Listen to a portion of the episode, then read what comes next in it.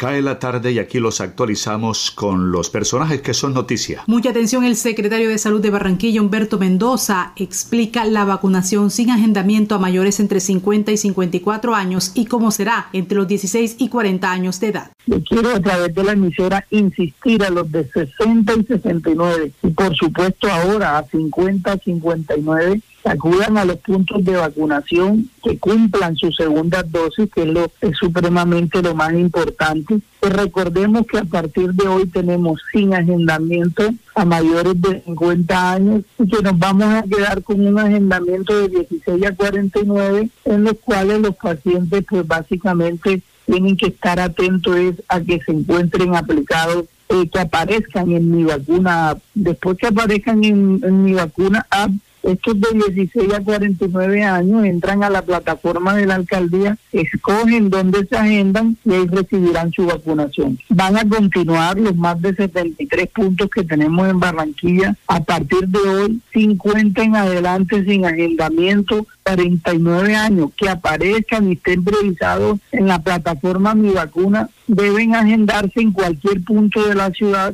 e ir a vacunarse. Muchas gracias Humberto Mendoza, secretario de Salud Pública de Barranquilla. En estos momentos difíciles que vive el país por las marchas y protestas, ¿qué rol ha cumplido el Congreso? Le preguntamos al senador Efraín Cepeda, quien también habla sobre el punto de desacuerdo entre el Comité de Paro y el gobierno con militarización y bloqueos. Sí, eh, eh, aquí hay varios elementos, Osvaldo. Eh, uno de ellos, claro, es continuar con los diálogos, pero el otro, y que rechaza, rechazamos la inmensa mayoría del pueblo colombiano, es que cese la violencia y que cesen los bloqueos.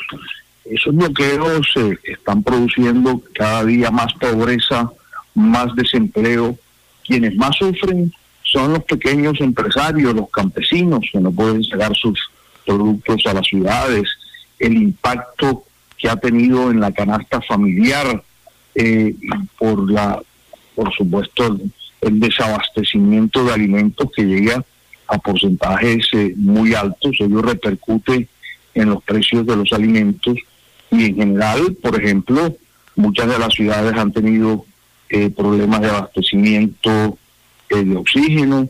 En el caso de la alimentación escolar, la ministra de Educación María Victoria Angulo ha expresado que los bloqueos han impedido que cuatro, cuatro millones de niños reciban la alimentación escolar. Esto es casi que un crimen de lesa humanidad contra la niñez eh, colombiana. Pues yo veo que estos bloqueos realmente han producido y veo y tengo algunas cifras, por ejemplo, como las de Cali, que están desabastecidas en en el 39%, Ibagué en el 31%, eh, incluso Barranquilla en el 13%.